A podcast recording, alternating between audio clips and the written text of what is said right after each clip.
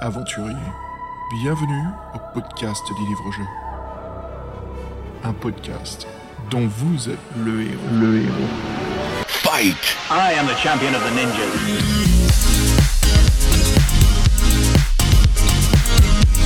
Salut les aventuriers et bienvenue à un nouvel épisode du podcast dont vous êtes le héros. Comme d'habitude, moi c'est Xavier et cette fois on vous prépare un énorme épisode, quelque chose d'assez spécial.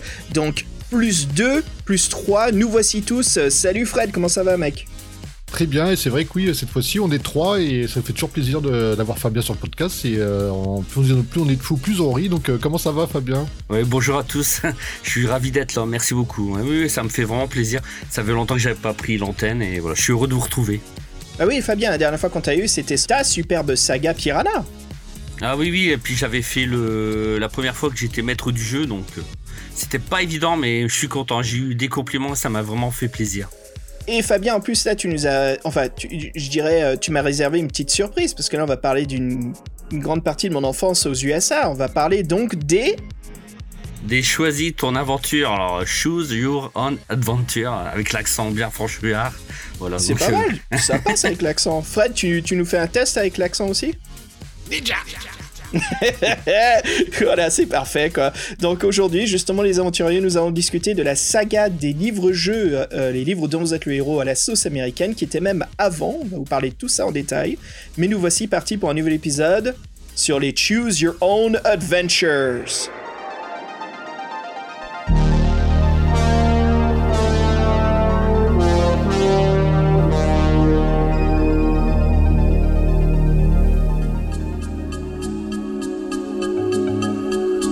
Oui, vous savez les auditeurs, avant de commencer nos émissions, on est bien à avoir vos retours. Donc on va parler de ceux euh, qu'on a eu récemment. Donc là, on a un, petit commentaire YouTube, ça fait toujours, euh, c'est toujours sympathique. Et là, c'est un, nouvel auditeur, il semblerait, Mr Bennett. Donc faut savoir que oui, donc lui, avec le confinement, comme euh, tout un chacun, il s'est un peu ennuyé. Donc il a fait jouer des livres dont vous êtes le héros à ses compagnons rôlistes d'habitude, qui étaient ses compagnons réguliers, via WhatsApp, façon Takiwalki. Et en fin de compte, il a enregistré et monté euh, le tout pour faire une sorte de podcast narratif basé sur ses aventures. Donc il a appelé ça le TWAG, le Takiwaki Adventure Game. Donc il faut savoir que euh, pendant le confinement, ils ont eu le temps de faire deux histoires qui sont le- le- les rôdeurs de la nuit et le lit du roi lézard. Et donc si vous voulez retrouver euh, ce qu'il a fait, son TWAG, c'est TWAG, c'est sur, Instagram et c'est à arobase jdr-8 vintage. Voilà, voilà, on l'encourage on lui souhaite un, un bon démarrage. Ici, pour en faire d'autres, ça serait sympa, quoi, comme ça.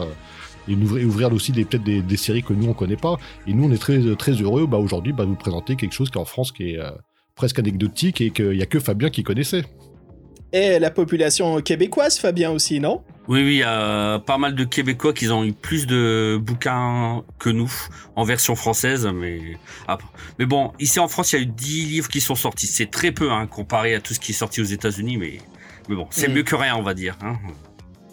Ah voilà, donc euh, exactement comme on parlait les aventuriers, on est tous là, on va être vraiment en plein mode années 80. euh, alors voilà, bien sûr, l'émission comme vous avez vu, on va pas discuter de Livingstone ou de Jackson, hein, qui sont souvent nos, nos mascottes, nos idoles, euh, qui voilà, qui nos muses, si je puis dire, hein, Fred du podcast. Mais nous allons parler donc d'une saga de livres qui existait bien avant eux et donc les Choose Your Adventure ou en français, Fabien, comme tu avais dit en French. Choisis ta propre aventure. Voilà, qui a rendu bien populaire nos livres euh, que l'on aime tant, voilà, les, euh, les fighting fantasy. Comme Fabien l'a dit, euh, en fait, oui, c'est culte aux États-Unis, mais en France, euh, 10 titres seulement en France, et euh, sachant qu'aux États-Unis, il y a plus de 230 livres, donc il y a une sacrée différence. Et, donc nous, sur le podcast, grâce à Fabien et ses connaissances, on répare cette injustice et on va tout vous raconter sur ces fameux 10 livres. Et on parlait d'une différence entre 10 livres et 230 livres, et sachez que les choses de l'aventure, ils étaient antérieurs, donc il y a des différences avec les défis fantastiques, et donc on va revenir là-dessus. Allez, lance-nous dans le sujet, on y va. La première chose qu'on va discuter, justement, c'est la différence, le crédit ninja Alors, quelle est la différence entre un Choisis ta propre aventure et un livre dont vous êtes le héros de, de chez Folio et Gallimard?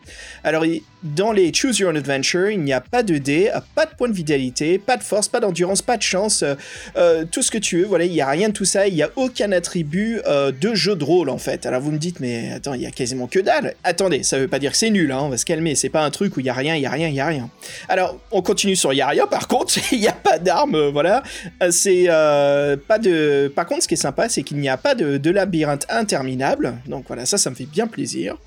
Il n'y a pas de sort de magie. Il y a beaucoup d'histoires qui sont contemporaines, par contre, mais pas toutes. hein. Il y aura de la science-fiction, euh, de l'heroic fantasy, mais aussi des thèmes un peu plus euh, pop, comme devenir un musicien, apprendre le karaté. Bref, vous allez voir, il y a énormément de choses, c'est incroyable. Alors, la difficulté est euh, quand même très très moyenne. hein. On sent que euh, c'est réglé d'une façon à ce que ça touche une majorité du public, euh, sans trop le frustrer.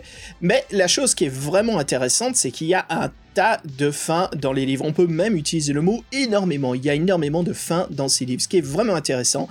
Déjà, quand on dit qu'un livre dont vous êtes le héros, on a toujours une possibilité d'avoir une aventure très différente. Souvent, les fins sont identiques.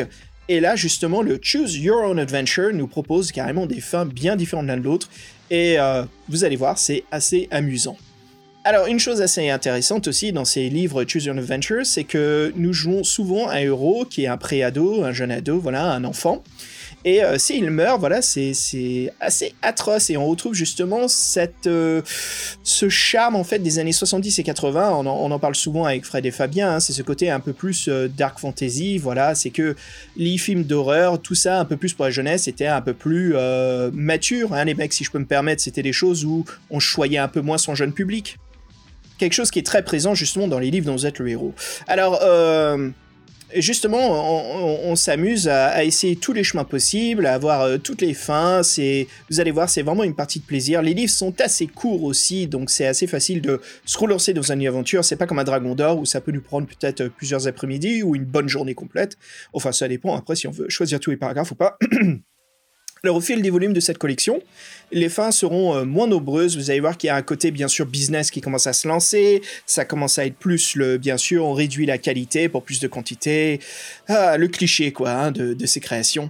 Alors, les, les auteurs voulaient justement étoffer l'histoire en ne voulant plus que les personnages euh, meurent au bout de quelques minutes de lecture. Donc, voilà, euh, la cible de ces livres est davantage pour le jeune public que pour un ado ou un adulte. Mais ça reste malgré tout un bon moment amusant. C'est une partie de plaisir.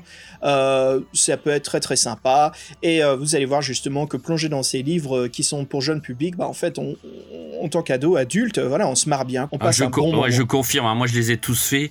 Et enfin, ceux qui sont sortis en français ils sont très amusants. Et puis on a envie de savoir toutes les fins justement. Elles sont tellement surprenantes qu'on a envie de toutes les faire, tous les paragraphes pour, euh, pour avoir la surprise. Et euh, bah écoutez les gars, je vous propose justement, euh, Fred, il y a un détail assez important, c'est comment est-ce que tout cela a commencé? Parce que si c'est avant l'époque des, des livres dont vous êtes le héros, il doit y avoir une histoire assez intéressante. Tu nous en parles? Oui, alors voilà de- nos nouvelles muses, les muses de cet épisode. c'est euh, Edward Packard qui a eu cette idée. C'est une, bonne- c'est une bonne idée grâce à l'aide de ses filles, il faut le savoir. Donc là, on vous explique toute l'histoire. Donc Edward, faut le savoir, il est avocat, mais il adore passer son temps libre à écrire. Il veut écrire pour ses enfants, il n'était pas du tout passionné par son métier, il voulait être édité et vivre de son écriture. En 1969, il essaie d'écrire un roman pour la jeunesse. Bon, C'est l'histoire d'un garçon Pete qui est sur une île tropicale mystérieuse. Il n'est pas du tout prévu d'écrire un roman interactif, mais là, c'est le drame. Pour tout auteur, sa page blanche pour la fin. Il n'a pas de fin pour son roman, donc euh, c'est un, peu problématique quand même. Et donc là, il demande à ses deux filles qui sont jeunes, donc euh, qu'est-ce qu'elles feraient? Et là, ces deux filles euh, qui étaient adolescentes, elles sont pas d'accord, donc elles, donnent chacun des fins différentes. Là, il se dit, mais en fin de compte, c'est génial comme idée. En fait, faut faut, pouvoir agir sur le destin de son héros et donc il réécrit, euh, il réécrit son histoire de façon euh, plus interactive avec des multiples choix au niveau des paragraphes. Et en fait, il, aurait, il intitule ce, premier roman donc interactif Sugarcane Highland, donc, qui, qui présentera avec un, beaucoup de fierté et de- d'entrain à tous les grands éditeurs américains qui le refuseront forcément. Les boîtes, les boîtes d'édition à cette époque-là euh, n'avaient rien compris au concept de l'interactivité. Ils ont dit ça marchera jamais, c'est trop compliqué, les, les- c'est trop bizarre, les gamins ils comprendront rien. Et en fait, c'est le plus petit éditeur pour la jeunesse, Vermont Crossroads Press Books, qui était donc euh, situé euh, entre à Vermont Crossroads, qui est perdu, qui est dans un col de toi. montagne. Hein, quoi? Pardon, je- Tu prends juste le nom de la boîte d'édition comme localisation, quoi. Ouais. Donc c'était dirigé par Raymond Almiran Montgomery Jr. Et lui s'intéressera à ce concept et à ce livre. Il voit le potentiel, euh, il dit que c'est un projet formida- formidable et innovateur, mais malheureusement, en fait, il, bon, donc en 69, et donc en fait, le, bouquin sort en 76, donc 7 ans après quand même, donc 7 ans pour éditer un bouquin, c'est quand même assez long. Et en fait, ça devient un succès critique immédiat. Euh, les ventes étaient bonnes, mais pas non plus euh, mirobolantes. Ça c'est resté un peu niche, comme on aime bien dire, c'était pas assez populaire. Et en fait, donc, euh, l'éditeur, donc, décida de, de s'associer avec un grand éditeur, Bantam Books, qui lui avait un gros réseau de distribution, qui avait les compétences de distribuer partout le, lead, le titre, et éventuellement de, faire des suites, de prévoir des suites, de faire plusieurs éditions, euh, fiches, euh, comme on dit, euh, surfer sur le filon. Et là, en fait, ils ont décidé d'offrir carrément 100 000 livres-jeux dans les bibliothèques américaines. 100 000 livres-jeux, c'est vrai qu'il faut pouvoir les, sortir comme ça gratuitement. Et là, en fait, compte, euh, bouche à oreille a marché, euh, un engouement dans les librairies, et, euh, et voilà, tous les, enfants- voulaient avoir leur propre exemplaire, parce que souvent, bah voilà, le, temps de faire les aventures, tout ça, ça devait prendre du temps, donc ils étaient tellement pressés, ils voulaient, bah non, moi je veux mon bouquin, je veux mon bouquin. Et en fin de compte, euh, l'éditeur lui écrira même, même lui-même sous le pseudonyme de Robert Montaigne. Pardon, ça me fait rire que c'est le nom de sa boîte d'édition. Et ce sera Journey Under the Sea, donc une journée euh, sous la mer, ou un voyage sous la mer peut-être. Et là, pareil, ça sera un best-seller pour euh, Bantam Books, donc, euh, qui demandait aussitôt à Edward Packard d'en écrire deux autres sur le même modèle. Ils sortiront en 1978, donc là, ça allait beaucoup plus vite. Et encore une fois, c'est jackpot. Ouais, et puis cette collection, elle devait s'appeler The Adventures of You, donc les aventures de toi. Mais voilà, Bantam Books euh, pensait que le titre Choose Your Own Adventure sonnait beaucoup mieux. Et puis voilà, donc euh, l'éditeur s'empressa d'enregistrer le titre Choose Your Own Adventure. Voilà, euh, comme marque copyright. Et les titres, justement, s'enchaînaient entre Montgomery et Packard. Donc voilà, c'est devenu euh, les directeurs de, la collection et associés. Donc c'est vraiment. euh, c'est marrant, hein, mais cette, comment dire, ressemblance entre Steve Jackson et Ian Livingstone, qui est justement l'opposé américain, voilà, qui est Montgomery et Packard. Donc c'est assez sympa. Donc ils embauchèrent de, nouveaux écrivains pour continuer la série, euh, car voilà, ils n'avaient pas le temps d'écrire eux-mêmes, hein, avec tout le boulot qu'il y a de gestion de l'entreprise. Alors pour se diversifier, euh, voilà, parce qu'ils avaient la, concurrence, euh, bah, bien sûr ça allait arriver, hein, c'est un concept qui marche, donc c'est sûr que ça va pas tarder. Donc ils choisissent justement volontairement de rester dans un créneau enfant, jeune ado, avec voilà des thèmes différents qui euh, qui s'accrochent facilement pour ce jeune public, comme de l'heroic fantasy. Euh, et puis leur créneau, bien sûr, c'est de faire du, du, contemporain aussi, de l'originalité sur les thèmes possibles. Alors ils font aussi des, des livres euh, justement en suivant ce, côté contemporain, comme euh, voilà devenir superstar de foot, devenir superstar de rock and roll, ou carrément des thèmes de, de, de fantasy totale, comme vous devenez un requin, vous êtes Shark Boy, quoi. Donc il y, y vraiment de tout. Euh, c'est une collection qui, euh, qui n'hésite pas. Alors, un petit détail assez intéressant, Fabien, c'est toi qui l'as remarqué en étudiant l'histoire, c'est que on, voit la diversité qui euh, évolue à travers le- les éditions. Au début, c'est que des mecs, des, jeunes garçons, et puis vient la fin des années 70, et là, à chaque fois, maintenant, il y a toujours deux personnages, un garçon et une fille sur la couverture, voilà, pour bien sûr euh, améliorer le, euh, enfin pas améliorer, excusez-moi, d'agrandir le public de lecteurs, garçons et filles, voilà, tout le monde est bienvenu. Donc en même temps, si c'est un livre sur le destin, c'est sympa de se voir euh, portrayé dans un univers fantastique. Euh, au final, voilà, c'est entre 1979 et euh, 1999, c'est plus de 250 millions d'exemplaires de Choose an Adventure, voilà, qui fut vendu et traduit au total en 38 langues. C'est une collection assez intéressante. Donc au fil du temps, voilà, la série connut des ventes beaucoup plus faibles dans les années 90. Pourquoi C'est très connu, hein, le boom des consoles à la maison, à la Nintendo, la Super NES, les jeux vidéo. Et la Mega voilà, Drive, hein, t'oublies toujours. Ah, pardon. Ah, je suis oui, pas content. hein. Ah, à le chaque Sega il, Kid. il dit toujours Nintendo et jamais Sega. Alors Ah, c'est vrai, excuse-nous, euh, moi je suis Ouais, un Nintendo Boy, hein, pardon. Ouais, alors, ouais, Sega. Hein, Moi, moi, je suis Nintendo Boy, mais c'est c'est Sega, Sega, Boy- Sega fanboy, quoi. Mais Oh, euh, je, tu voulais, sais, je voulais Mega Drive, mais j'ai pas réussi à l'avoir, du coup j'ai eu la Nintendo la- les hein, c'est comme ça, c'est le destin. hein. et comme, comme à disait la fois, publicité, hein. comme disait la publicité américaine, Sega does what Nintendo don't. C'est Oui, bien je trouve que c'était hein. un, c'était un super jeu de mots, attends. Euh, alors, euh, les gars, donc voilà, qu'est-ce qui se passe? Bah, on a grandi, on faisait partie de cette génération aussi, hein, donc euh, beaucoup plus sur les consoles, plus sur les PC, nous trois, hein, comme on est un peu plus vieux que ça. Mais voilà, donc les enfants, qu'est-ce qui se passe? Bah, il y a une autre série qui carbure, c'est les Goosebumps, c'est les chairs de poule. Et les chairs de poule, bien sûr, se jettent sur cette façon d'écrire des livres dans être le héros, et donc sort sa mini-série, voilà, aussi, où on peut choisir des destins bien bien cruels aussi, euh, avec bien sûr le thème de chair de poule, hein, qui est l'horreur. Donc euh, voilà, on voit très bien que ça ralentit toujours, ça c'est très connu, hein, cette étape des années 90, mais euh, voilà, les Choose Your Adventure existent jusqu'à aujourd'hui et se font toujours publier. Alors les gars, maintenant on va revenir, on va même prendre le, le bateau, l'avion, et on va aller sur le continent français. Hein, qu'en dites-vous? Tout à fait, Xavier. Fabien, c'est quoi ça? Ah, Fabien, il esquive deux trois po- podcasts et ça y est quoi. C'est, on l'a engrainé. Euh, Fabien, alors to- toi, notre spécialiste justement de la culture et de l'histoire de la France, euh, sur tout ce qui est pop culture, parle-nous justement de l'incroyable destin des Choose Your Own Adventure en France. Bon, moi, je le connaissais pas trop, mais bon, j'avais repéré un peu comme tout le monde dans les couvertures. C'est, euh, c'est euh, en fait, euh, ils ont, ils sont arrivés grâce à Gérard Devilliers. Alors, donc Gérard Devilliers, c'est un écrivain qui est aussi journaliste. Donc, euh, il est dans les années 60, il commence une série d'espionnage en fait, avec euh, un léger soupçon d'érotisme, et ça sera un énorme succès commercial. Donc, la série s'appelle SAS. En fait, les livres ils se font beaucoup remarquer, c'est grâce aux couvertures. Je pense que vous les avez certainement remarquées euh, quand, Ah, quand on les vente. Voilà. C'est inévitable, je veux dire, c'est les couvertures avec euh, des pin-up, euh, des, on peut dire des Bond Girls, hein. SAS c'est le James Bond français. Euh, moi quand je venais en vacances d'été en France, euh, je t'admets que ça me sautait aux yeux quand j'allais dans le rayon libraire, hein. je trouvais ça incroyable, hein. je me dis c'est trop bien la France quoi. On voyait toujours ouais, une belle femme avec dans ses mains donc une arme à feu. Et en grand, les trois lettres SAS. Alors, je ne sais pas si vous en aviez lu à l'époque ou pas. Enfin, moi, pas du tout. Hein, mais, mais bon. Et, euh, et en tout cas, dans une petite anecdote, il y a euh, l'actrice euh, Véronique Mouest qui, qui a joué dans Les Chevaliers du Labyrinthe. Donc, une émission qui Ah, me oui. tient à cœur. Voilà. Oui, Donc, ouais, donc Véronique, euh, qui n'est plus de ce monde, hein, hélas, parce qu'elle s'était suicidée. Elle s'est suicidée, pardon. Et en fait, elle jouait le rôle de Iselle Lafay et Velda la guerrière dans l'émission.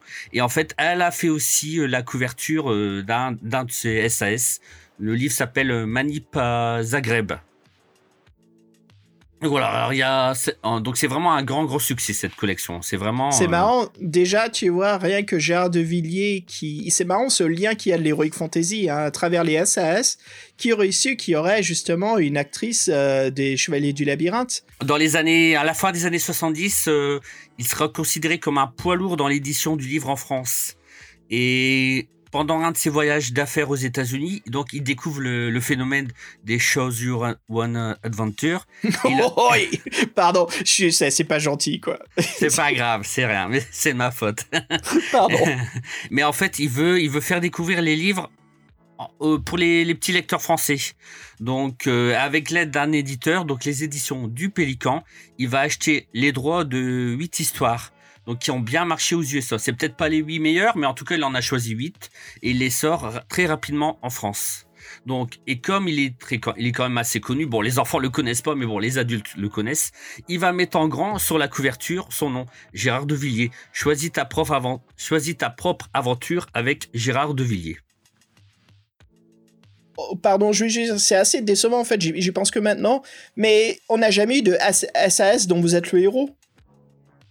Après, je sais pas, peut-être ça existe. hein. Moi, je connais pas la collection, hein, donc euh, personnellement, je pense pas que ça a dû être sorti. hein. Mais en tout cas, euh, il en existe toujours. Ils sont toujours en vente. Donc, avec des nouvelles couvertures aussi. hein. Donc, ils ont changé euh, les pin-up. donc, voilà. Et ce qui est marrant, c'est parce qu'en fait, donc les premières éditions, en fait, euh, dans par exemple dans le premier numéro, le deuxième, le nom de l'écrivain n'apparaît même pas sur la couverture du livre. Par contre, on voit bien en grand Gérard de Villiers. Donc euh, c'est quand même euh, c'est quand même marrant. Donc euh, il y a huit livres qui sont sortis, donc entre 81 et 83. Donc ça serait une édition quand même assez sympa parce que la couverture elle est cartonnée et très résistante. Et ça c'est vrai que j'avoue, euh, moi j'aime beaucoup hein, parce que la couverture, moi je les ai, je les ai tous et la couverture tient bien. Le seul souci c'est à l'intérieur. Par contre, euh, l'intérieur le papier est vraiment assez de mauvaise qualité et il a vraiment beaucoup jauni. Donc c'est vraiment, faut vraiment très faire attention. hein. Si vous les avez, gardez-les précieusement. Donc, c'est, donc ces, ces livres ont été, ont, ont été quand même un beau succès commercial. Donc, même si ils marcheront moins que, par exemple, les folios, hein, mais ça, moi, je me souviens à l'époque, quand j'étais petit, je les avais trouvés à la, à la bibliothèque de, de ma ville, Ah, de, cool. de, de Maubeuge, et c'est là, c'est là que je les avais connus, et c'est vrai que ça m'avait interpellé, et, et j'ai- j'aimais beaucoup. Fabien qui passe un petit coucou à la bibliothèque de Maubeuge. De Maubeuge, ouais. Bon, je sais pas s'il nous écoute. Hein. Mais après, donc, euh, le, en 83 arrive euh, Le Sorcier de la Montagne de Feu. Donc, euh, après, c'est vrai que les livres dont vous êtes le héros, toute la collection Folio, bon, voilà, donc ça, ils emportent tous sur son passage et, et la collection Choisis ta propre aventure, elle est vite oubliée. Hein. Il y a une différence de, qualité et de quantité aussi. Hein. C'est ça qui est assez euh, intimidant aussi. Hein. Le Choose Your, enfin, le Choose Your Adventure, c'est vraiment du, euh, voilà, c'est du livre-jeu basique. On choisit des paragraphes. Il n'y a pas, il y a pas le côté jeu de rôle du tout hein, euh, qu'on retrouve dans les, dans les Fighting Fantasy. Hein. Mais ça reste quand même, à, moi, je, ça reste quand même de l'amusement. De toute façon. Ah oui, absolument. Ah pas, ah. pas, pour, pas pour euh, pas pour euh, comment dire euh, dire qu'on s'éclate pas du tout dans un, ah, choisis ta propre aventure. C'est vraiment sympa, ouais. Donc pour en revenir à Gérard de Villiers, donc il connaîtra une vie loin des plus paisibles. Hein, donc en fait, il dépense sans compter. Donc il gagne beaucoup d'argent. Donc il devient aussi, il devient aussi reporter. Il enchaîne les mariages, il enchaîne les divorces. Donc il finira sa vie ruinée. Il décédera en 2013 à 83 ans. Et il avait tellement de dettes et il avait beaucoup de logements, donc à travers le monde, ils ont tous été vendus pour éponger ses dettes. Donc, euh, et en fait, il avait 52 ans quand il a sorti en France le premier Choisis ta propre aventure. Après, en, et sinon, 4 ans après euh, les Choisis ton aventure, les livres de poche s'intéressera un peu à la collection. Ils retenteront l'expérience. Ils en sortiront deux, mais euh, sans grand, succès. Il n'y en aura eu que deux. Ça s'appelle Un ordinateur pas comme les autres et Vampire Express. Mais là, euh, et là, ça s'arrêtera. Hélas. Ouais, hélas, oui, c'est dommage, mais bon, après, euh, voilà, donc c'est Folio a pris le dessus, et puis voilà. C'est normal. Hein, donc. Ah, c'est une sacrée concurrence, hein, Folio, et surtout que Folio a réuni ce qu'il faut savoir, c'est que dans l'Angleterre ou dans les autres pays, c'est un, détail euh, vraiment intéressant, c'est qu'en France, nous, tout était sous la même collection, mais en Amérique, il y avait les Destiny Quest, en Angleterre, voilà, il y avait les Fighting Fantasy, même les sorcelleries étaient un petit peu séparées, malgré que c'était pas fine aussi. Mais voilà, il y a plein d'éditeurs qui sortaient ces séries, donc il fallait fouiller, il fallait chercher, il fallait voir où est-ce que c'est édité, chez qui c'était édité. Nous, en France, boum, il y a Folio Junior qui lui dit bouge pas, on vous livre tout sous la même enseigne, quoi. C'est réglé, et on vous met même euh, des petits designs graphiques des icônes, comme ça vous savez de quelle collection il s'agit. Donc c'est, disons qu'on a vraiment été, euh, euh, bon voilà, malgré comme on disait avec Fred, hein, quand on voit les livres, il y a toujours des erreurs, des errata, mais on a quand même été choyé sur le fait de qu'on n'avait pas tout besoin de se casser la tête pour trouver des livres-jeux euh, sous l'enseigne quoi. Il suffisait que tu ailles dans rayon jeunesse, boum, chez Folio, tu voyais tout de suite la colonne vertébrale, la tronche, que c'était un livre-jeu. C'était facile à reconnaître. Oui, je reviens sur ce que tu disais, euh, Fabien. C'est vrai que euh, on disait qu'ils ont, réédité, ils ont même changé de nom, parce que maintenant c'est Choisis ton aventure. Et ils trouvaient en fait les illustrations qui étaient un peu américaines, un peu vieillottes. Donc le livre de poche a embauché le dessinateur Yves Beaujard pour s'occuper de tout ça. Et en fait, on va en parler un peu plus tard dans le dossier. Mais malheureusement, donc il, il passait complètement inaperçu euh, le succès qu'on sait des, des défis fantastiques. Voilà, donc euh, ils devaient en sortir d'autres, mais euh, devant euh, cet échec, ils arrêtaient, ils arrêtèrent vite, comme tu disais. Il n'y a, a pas nouvelle, de nouvelles parutions.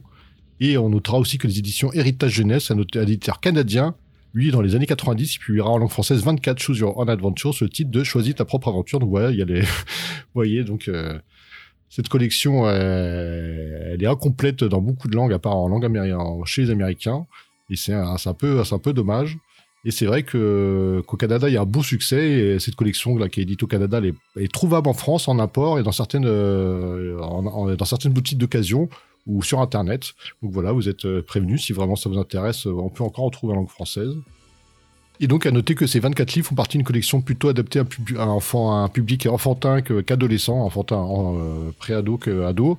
Et il y a moins de paragraphes et des fins beaucoup plus euh, joyeuses et moins macabres. C'est vrai que c'est peut-être un peu dommage à ce niveau-là. Mais bon, c'est vrai qu'on a, vu souvent que les livres-jeux, euh, le public, la cible un peu descendu de 13 d'ado pré-ado, c'est descendu en dessous de 10 ans, j'ai l'impression maintenant. Donc voilà, c'est un choix. Et donc ce qui est bien, c'est que maintenant, on va vous parler des disques qui sont sortis en France euh, après un petit interlude, je pense. Ouais, alors on est à fond dans les années 80, on est à fond. Euh, bah là, c'est un produit qui vient direct des États-Unis. Alors les gars, si j'ai trouvé un morceau de musique de Stan Bush qui s'appelle Fight to Survive et en fait c'est le thème principal de Bloodsport, le film de Jean-Claude oh. Van Damme.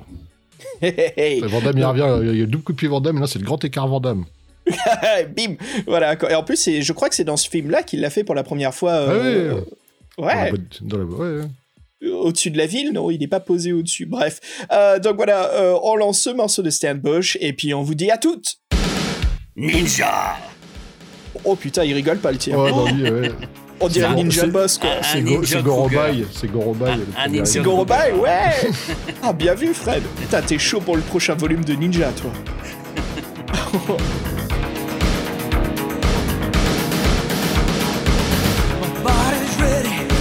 song.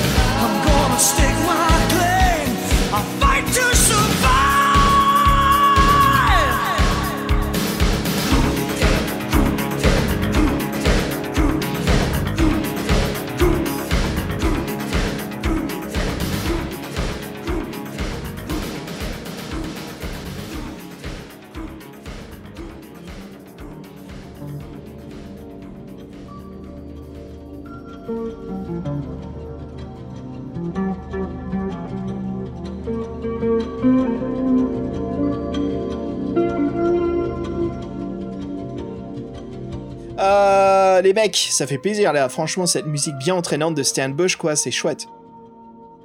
C'était bien sympa, ouais. Ninja Pardon, faut qu'on arrête avec ça. c'est fini, quoi. Surtout là, on va pas en parler ninja. Hein, donc, euh, les 10 bouquins, ils en parlent. Il euh, y en a pas. Il y a pas le thème sur les ninjas. C'est navré. Putain, c'est pas possible. Tu vois, Fabien, c'est un peu comme le prof quand la classe s'amuse. C'est le prof qui vient et qui te casse direct, quoi. Putain, Fabien, t'as même. Attends, tu t'as pas un livre de ninja à nous proposer là sur les 10 Non, non, hélas, non. Non, non. et, Franchement. ok, non. et si t'en caches un pour nous le révéler à la fin, est-ce que ça, ça peut passer pour un truc de ninja? Non, non, franchement, non. Non, non. Fred, on fait quoi avec le double coup de pied Qu'est-ce que c'est de manipuler le- l'histoire toi? T'as pas- Tu peux pas casser un peu Bah attends, c'est un podcast dont vous êtes le héros, non? Ah oui, oui. Oui, oui, tu peux manipuler le podcast, c'est sûr. Oh merde, ça serait un beau bordel ça. Euh, donc voilà les aventuriers, qu'est-ce qu'on vous propose? Euh, bah, Fabien va mener la danse. Fabien va nous parler en fait de ces 10 livres sortis en France car il les a tous lus. Alors Fabien, justement, dis-nous, euh, tiens, je vais commencer. Tu, tu veux que je te parle vite fait duquel en premier? Bon, on va commencer par le premier, hein, la grotte du temps. Ah, alors La Grotte du Temps, voilà, écrit par Edward Packard en 1979. Alors c'est le premier volume sorti euh, en France en 1981 aux éditions du Pélican. Alors les illustrations sont de Paul Garanger, la traductrice est Odile Ricklin. Alors The Cave of Time euh, est le titre original et l'auteur ne sera pas noté sur la couverture. Ah, bon, hélas. Euh, donc euh, Fabien, euh, si tu nous parles un petit peu, ce qu'on va faire pour les 10 livres, parle-nous justement à chaque fois des synopsis et ce qui t'a plu de, ces livres, quoi, ce qui t'a marqué. Et puis bien sûr, réserve-nous à chaque fois des petites remarques et surtout les fins qui t'ont le plus marqué. Donc dis-nous tout sur la grotte du temps. Donc en fait, on incarne un enfant qui découvre une grotte pendant une exploration dans, dans un canyon. Alors donc évidemment, il est curieux, hein, donc euh, il, il se perd dans la grotte. Il y a divers chemins donc qu'il transporte dans diverses époques, que ce soit aussi aussi bien dans le passé ou dans le futur. Donc les fins sont assez après sont marrantes parce qu'elles sont quelquefois on s'y attend pas. Donc par exemple, il y a une fin, on devient un esclave pour la construction de la muraille de Chine. Alors il y a une autre fin aussi, on est à bord du Titanic qui est en train de couler. Oh. Ah ouais, c'est, tu vois, en tant que lecteur, tu y attends vraiment pas. Et puis quand tu Ah, vois la chouette. couverture, ouais, puis quand tu vois la couverture, tu penses pas quoi. Et, au- et aussi une autre fin qui m'a bien fait rire. On, euh, en fait, euh, parce qu'elle est vraiment originale. Hein, donc on rencontre un homme du passé qui est tuberculeux, donc il a la tuberculose, et on le ramène dans le présent pour le soigner. Ah, c'est oh, quand c'est même inc- chouette ça. Ah ouais, c'est quand même incroyable. et- hein, et c'est moi, j'ai un- une, que- j'ai une question, savoir un peu dans quel euh, monde de l'édition on arrive. Est-ce que les couvertures sont fidèles à l'aventure? Est-ce que le, le monsieur là, le, avec son Ah. épée dressée qui traverse toute la toute la couverture, est-ce que ce- c'est un- c'est un antagoniste, un protagoniste, c'est un mentor C'est est-ce qu'il apparaît? Oui, oui, il apparaît, donc c'est ouais, c'est un des ennemis en fait. Voilà. Ah. Si- sinon, on incarne le personnage parce que donc on voit la couverture, donc on voit, Atreyu on voit un garçon faire. Ah Fred oh, le, le, le throwback là, il était excellent. Putain de cheval qui déprime, qui meurt dans le marécage quoi. Ah, surtout pas. hein, donc, euh, Ah Oh, pardon, putain, tu désolé viens de- Fabien, je voulais pas raviver des souvenirs. Désolé, euh, tu m'as fait un putain la baffe le flashback là. Non, non, c'est- vraiment une bonne, une bonne aventure. Moi, je me suis bien amusé, hein, donc euh, parce qu'il y a tellement des fins étonnantes. En plus, vous vous rendez compte, il y a 40 fins. pouah, Oh, la 40 vache. fins, ouais, c'est énorme. ah c'est énorme. Ah ouais, ouais. Et en plus, les fins sont vraiment horribles. Et on se demande, bon, bon moi j'ai, moi j'ai fait l'avant, j'ai lu le livre en étant adulte, mais quand on est un enfant, je demande qu'est-ce qu'il devait penser le gosse quand il lisait l'histoire, quoi, parce que c'est vraiment, c'est ça fins qui est sont vraiment chouette. incroyables. Hein. Ah, c'est ça qui est chouette des Choose Your Adventure, ils sont rapides à lire en une journée, tu peux en lire trois ou quatre, quoi, c'est super amusant. Après, bien sûr, il faut se prendre au jeu, on sait très bien qu'on lit quelque chose qui est pour un jeune public, donc voilà, il faut pas, euh, il faut pas euh, rougir là-dessus, quoi, il faut s'amuser, il faut s'éclater, mais comme tu dis, Fabien, c'est, c'est, ça nous replonge dans une jeunesse, c'est vachement amusant, quoi, c'est, euh, c'est cathardique. Ah non, non, si c'est vraiment, franchement, moi j'ai pris mon pied en lisant, c'était vraiment très agréable. hein. En sachant que donc le livre a été un très grand succès euh, aux États-Unis évidemment, donc il y a eu, y a eu même une suite. Donc, euh, qui est sorti en 85, qui n'est pas sorti en France, hélas. Et il y a eu aussi un, un jeu vidéo, donc avec du texte aventure, mais avec Yes. quand même graphisme. hein. donc, euh, un jeu comme euh, comme les jeux Infocom, mais avec du dessin en plus. hein. Donc, c'est sorti en Ah. 85, ouais. Mm. C'est sorti en 85 sur Apple II et Commodore 64. Alors je sais Ah, pas le si Apple ouais. II. Toi, Ouais, je sais pas si Xa- Xavier, si, si- si tu l'avais connu ce jeu vidéo, donc. euh, Euh, moi, je, je m'amusais à coder quand j'étais gamin sur un Apple II en classe du C+. Donc, euh, c'était. j'ai joué au Cave of Time parce que c'était un jeu qui était fourni quasiment avec tous les Apple II. Donc on l'avait automatiquement dans la base de données. Ah, sympa, ouais. Déjà à l'époque, Ouais. ils filaient des logiciels euh, de... pour jouer, des- c'est sympa, ouais. Ah, Moi, non, je date d'une vieille génération des années 80 à l'école. Nous, on avait ce qu'on appelle computer class. Donc voilà, c'était euh, une heure euh, tous tous les jours où on apprenait justement à faire de l'ordinateur. Et parce que la génération d'avant, c'était la, la classe de machine à écrire, j'imagine, quoi. Donc voilà, nous, c'était les ordis.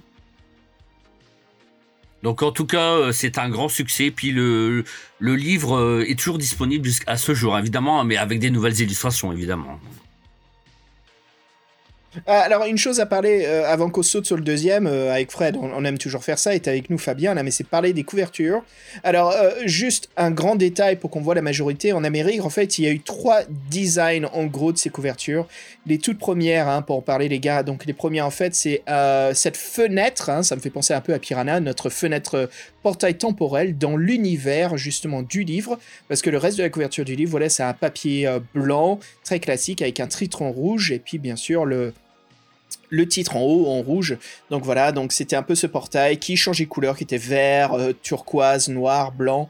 Et puis la deuxième édition des livres, justement, on passe à des couvertures qui sont à 80% la couverture du livre. hein. À part tout en haut, on a un- une petite ceinture Choose Your Own Adventure avec le numéro dans la série, hein, dans The Cave of Time étant le numéro 1.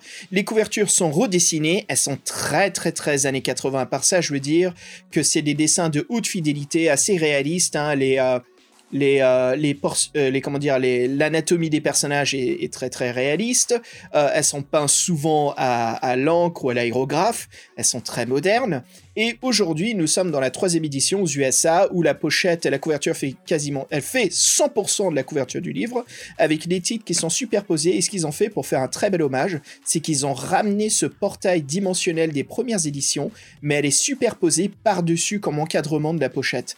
Donc c'est vachement beau. Je trouve ça, je trouve que c'est un très très bel hommage qu'ils font pour les anciens qui continuent à lire, qui s'amusent, ou les gens qui se souviennent d'avoir lu ces livres dans leur enfance. C'est le petit clin d'œil comme quoi on sait d'où viennent nos origines, euh, nos racines, et voilà, on les oublie pas, justement, on les honore. Donc euh, je trouve ça vraiment cool venant de l'éditeur. Ouais, bah c'est du bon boulot à voir ça et euh... non, c'est franchement cette première histoire, elle a l'air passionnante avec ses 40 fins, euh, tra- traverser toutes les époques. C'est un bon moment. En tout cas, ça m'intrigue hein, pour une pour un premier bouquin d'une série, je trouve ça pas mal. Et oui, et leur deuxième, ils ont fait un peu plus classique, c'était en ballon à travers le, le Sahara. Alors, il est pas aussi classique que tu le penses, hein, je- tu, tu verras après, ouais. Oui, je parlais, euh, je parlais du titre. euh, Ah avec, oui, le euh, titre, oui, mais l'histoire, non, en fait. Ah ouais, tant mieux. Et en fait, oui, c'est là, ils ont fait appel à un auteur, donc Douglas Terman. Donc, il a écrit en 1979. C'est le deuxième volume, donc sorti en France.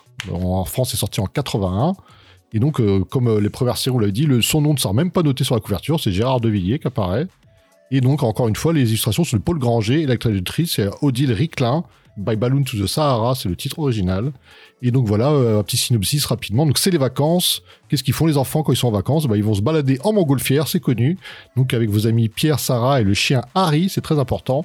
Vous décidez de vous balader dans les airs alors qu'il y a de gros nuages gris à l'horizon.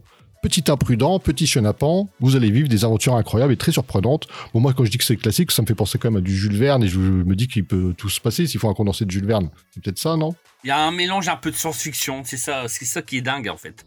Donc, ça pourrait être Jules Verne, c'est vrai, mais en même temps, un moment, il y a des fins, a- par exemple, il y a une de fin, euh, les enfants euh, sont mangés en dessert par des extraterrestres. T'imagines Ah, je- Ah ouais, c'est. Alors il y a une autre fin aussi qui est marrante, c'est les enfants donc sont capturés dans un laboratoire secret et ils sont punis. Donc pendant 10 ans, ils doivent remplir des documents administratifs.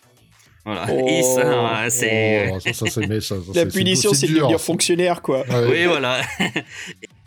Et une autre fin, bon là, elle est, elle est un peu plus sympa, je trouve. Donc, donc les enfants, les enfants sont engagés dans une armée et donc ils vivent euh, dans un sous-marin et leur but c'est de détruire les baleiniers qui massacrent les baleines. Donc euh, ça j'ai bien aimé par contre. Ah oui, Voilà. C'est très Greenpeace. Toujours d'actualité. hein.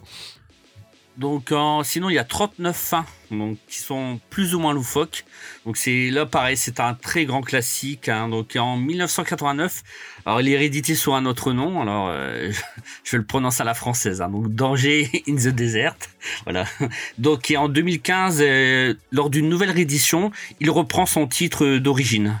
Et dans la version américaine, on apprendra que en fait Pierre et Sarah, donc les héros, vivent en France et qu'on et que en fait c'est on on est en vacances chez eux et on et on visite la Méditerranée dans un ballon, une montgolfière. Ouais, Moi, ce que je vois, c'est qu'il y, a un- amusant. il y a un spoil sur une couverture avec euh, la soucoupe volante. La soucoupe volante, ouais, c'est dans la première édition avec le petit chien là qui regarde. Ouais, trop bien. ouais, petit toutou. La deuxième édition, ça fait très. euh, ça, je sais que j'exagère de le dire, mais ça fait vraiment années 80, quoi. C'est les deux. Ça fait Goonies, en fait. T'as les deux ados dans le désert avec le, le ballon qui a échoué, et puis tu les vois en train de traverser. Tu sens que c'est la, la grande aventure qui commence. En plus, dans le livre, euh, en moment, on rencontre euh, même de la- des soldats de la Légion étrangère, donc des militaires aussi. Hein, Légion non, non, non, pas forcément. donc euh, voilà. Et bon, moi qui aime les animaux, par exemple, le chien, il se fait aussi tuer. Hein, donc, après, j'ai pas écrit à l'auteur parce qu'il est décédé. Hein, donc, euh, Oh. ah, il s'en est fa- fallu peu. hein. Ouais, sinon, je crois que je lui ai renvoyé un mail, hein, mais non, il est, il est décédé en fait. L'auteur est décédé en 99. C'était un ancien militaire en fait. Euh, voilà, il est, il est mort à l'âge de 66 ans. Il avait dédicacé son livre à son unique fille. Oh, c'est beau ça. Alors un prochain, justement là on sort, on va un peu plus dans le, mystère et l'espionnage. hein. Donc le prochain livre est Ton nom de code et Jonas. Alors c'est écrit par Edward Packard, voilà qu'on connaît, hein, le, le créateur. Donc c'est écrit en 1979, c'est le troisième volume sorti en France en 81, voilà, bien sûr par les éditions du Pélican. Les illustrations sont de Paul Granger, euh, ou Paul Granger, et la traductrice euh, c'est Catherine Mathieusan. Alors, Your Codename is Jonah est le titre original. Euh, c'est euh, le premier volume de la collection française où l'auteur justement sort à noter euh, sur la couverture. Voilà, c'est chouette, c'est une progression. Gérard Duvillier a place ça dessus, donc voilà, pour savoir qui est derrière toute cette histoire. Alors dans cette histoire, nous incarnons un espion américain, voilà, qui doit sauver un scientifique euh, spécialiste des fonds marins qui a été capturé par le KGB. Alors, euh, ce qui est intéressant euh, dans ses recherches, voilà, c'est qu'il a trouvé un chant très étrange de baleine sur une cassette, et donc la cassette doit également trouver, comment dire, doit être trouvée avant l'ennemi. Donc c'est la course contre la montre. On est à fond dans les années euh, 79-80 là, donc on est à fond dans l'époque, l'ap- l'après-époque où le film, le cinéma américain est très russe, KGB et tout espionnage. Donc c'est le livre parfait pour l'ambiance quoi. Euh, Fabien, parle-nous justement de cette version un peu plus euh, spy. Moi, oui, à l'époque, moi, quand j'avais lu le quand j'avais lu le livre, je l'avais pas beaucoup aimé. Hein. Bon, après, je n'aime pas trop le genre d'espionnage. Hein. Bon, après, euh, c'est comme ça restait comme un classique. Et puis, bon, le thème de l'espion- l'espionnage, on le trouve pas, on le trouve pas facilement, quoi. Et, euh, et en plus, là, on incarne, on n'incarne pas un enfant, mais on incarne un adulte. Donc, euh, il y a en tout, il y a 27 fins possibles. Et le livre aux USA, il fut réédité en 89 sous un autre nom, Spy Trap. Et pareil, une nouvelle couverture. Et là, bizarrement, le, la couverture et sera très enfantine. Parce que là, on verra le héros qui est un ado. Ah ouais, en que- jean basket, euh, en train de regarder avec des jumelles euh, des espions à la plage. Euh, Fabien, est-ce que tu sais pourquoi dans les années 80 ils changèrent les noms? Est-ce que c'était pour les faire plus accrocheurs ou juste du marketing ou autre? Ouais, je pense qu'il y a un peu les deux, hein, je pense. hein. Je remarque que les noms sont beaucoup plus courts, plus faciles à imprimer. euh, donc Ouais, ouais, il y a aussi de ce toute façon, c'est aux. États-Unis qu'ils ont fait ça. Ouais, Bah ouais mais Ouais, c'est années aux US, 80, ouais. ils ont, il y a- aux années 80, il y a un mec qui a voulu tout changer. Bon, après, ils ont tout remis euh, comme avant. Donc, euh, Bah, c'est accrocheur. hein. Après, tu sais, entre, entre les deux noms, je trouve, entre, euh, entre your, name, your, your code name is Jonah et Spy Trap, Spy Trap, c'est assez accrocheur. Quoi. ah, C'est- moi, je ça vois fait- Jonas, euh, Jonas, ça m'intrigue plus. Et puis, Fabien, il manque un truc là, avant qu'avec Fred on continue à dire Nawak. Euh, Parle-nous des fins justement de Spy Trap. Alors donc en fait le héros euh, à la fin du livre, euh, une des fins c'est qu'il il quitte l'espionnage pour se consacrer à la biologie marine. Voilà, c'est une fin assez classique. Après une autre fin, on se fait assassiner par un traître qui se faisait passer pour un ami. Et une autre, voilà, une autre fin, là, qui finit mal, on est renvoyé suite à l'échec de l'aventure et on se fait traiter de mauvais espion. on se fait traiter de mauvais espion, c'est l'une des mauvaises fins. C'est très enfantin, quoi. C'est Ah, sympa. En plus, c'est marrant, la, la couverture originale, on voit l'espion avec, il a, voilà, il a un pistolet dans chaque main, donc euh, c'est marrant. Oh, c'est un badass, quoi. Ouais. Et justement, en parlant de pistolet, ce qui, ce qui parle donc du meurtre, Fred, qu'est-ce que tu as proposé Oui, donc le quatrième euh, volume sorti en France en 81, donc écrit par Hewlett Packard, euh, par Edward Packard, c'est Qui a tué Ed- Edouard Balaruc. Donc là, vous vous en doutez que c'est une traduction euh, bien franchouillarde euh, du nom, parce que le titre original c'est Who Killed Harlow Thrombey Trombay, Arlo Trombay, voilà, enfin en bon franchouillard aussi. Qui a tué Arlo Trombay Et donc là, c'est Tata Jacqueline qui avait bien raison. Encore, encore, euh, Sacré Encore- Tata Jacqueline. ah, ah là. encore, voilà. On est, on est le meilleur détective. On a retrouvé le voleur de son collier de perles alors que vous n'avez que 12 ans. Grâce à ça, le PDG des matières plastiques Balaruc vous contacte. Il se sent menacé, on, veut à- à sa- euh, on en veut à sa vie. Il aurait pu engager des gardes du corps, prévenir la police, mais non, c'est vous, le petit adolescent de 12 ans, qui veut. ça part bien, non, ça part bien. Et on peut s'en douter. Attends, mais donc euh, le, le- le bouquin s'appelle Qui a tué Edouard Balaruc Donc vous en doutez, il meurt. donc euh, vous n'avez pas rempli votre boulot. Et voilà, donc euh, sachant qu'il y a quatre suspects, euh, quatre suspects pour le meurtre, son neveu, sa nièce, pardon, son amoureux qui est médecin et la femme de Balaruc. Donc vous voyez là, c'est ouverture quand même, un petit euh, petit côté piquant dans l'aventure. C'est pas c'est pas c'est pas tout le temps qu'il les, les médecins, euh, il y a des médecins euh, transis amoureux. Et voilà, qui est la- qui est, qui est, pardon, qui est l'assassin? À nous de le découvrir et donc à vous de le découvrir à travers cette aventure. Oh, je te jure, ça ferait un excellent film, justement, s'ils prenaient le thème au sérieux. Il y a un mec qui meurt et ils appellent le voisin de 12 ans pour, euh, pour résoudre l'enquête, quoi. ils mettent un gamin en danger. Ah, c'est génial. Ah, je- Euh, Fabien, dis-nous en plus, Ah, justement. bah, tu sais, s'il a été recommandé par Tata Jacqueline, alors euh, c'est normal. hein. appelez, appelez la police. Non, non, non, appelez Tata Jacqueline. Ah, moi, je l'aime beaucoup à ce bouquin. Donc, rien que la couverture, c'est vrai qu'elle est vraiment très vintage et moi, j'adore. hein. Donc, c'est vraiment, elle est incroyable. Donc, avec les tons orangés, voilà, elle est vraiment. Moi, j'ai beaucoup aimé hein, ce bouquin.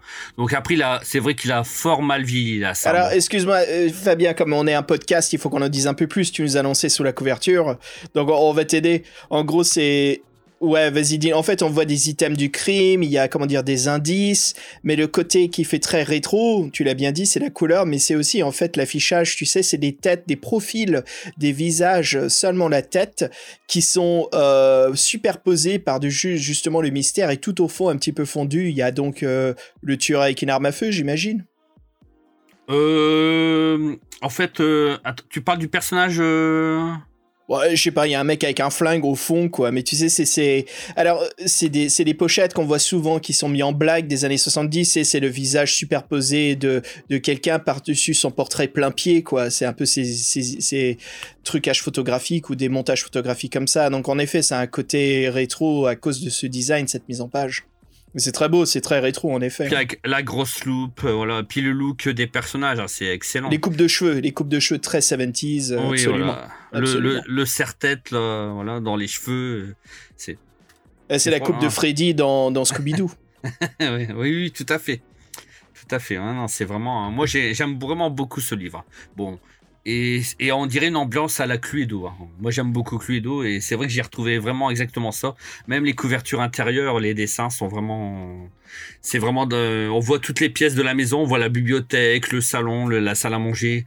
C'est très très bien. Donc. euh, Justement, comme une partie Cluedo, euh, il y a des gens qui sont assassinés. Dis-nous tout euh, sur ces fins, parce que je suis sûr qu'elle va nous marquer, non?